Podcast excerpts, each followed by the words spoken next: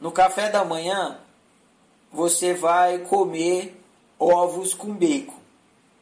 No seu café da manhã, de ovos com bacon, a galinha está envolvida, mas o porco está comprometido. Isso é para a gente entender a diferença entre envolvimento e comprometimento. Por que, que a galinha está envolvida? Porque ela botou o ovo e foi embora. Mas o porco é. teve que dar a pele. Então, envolvimento é quando você sabe da coisa. Né? Ah, estou sabendo, ah, existe, tem o altruísmo, ah, tem a prática do bem viver.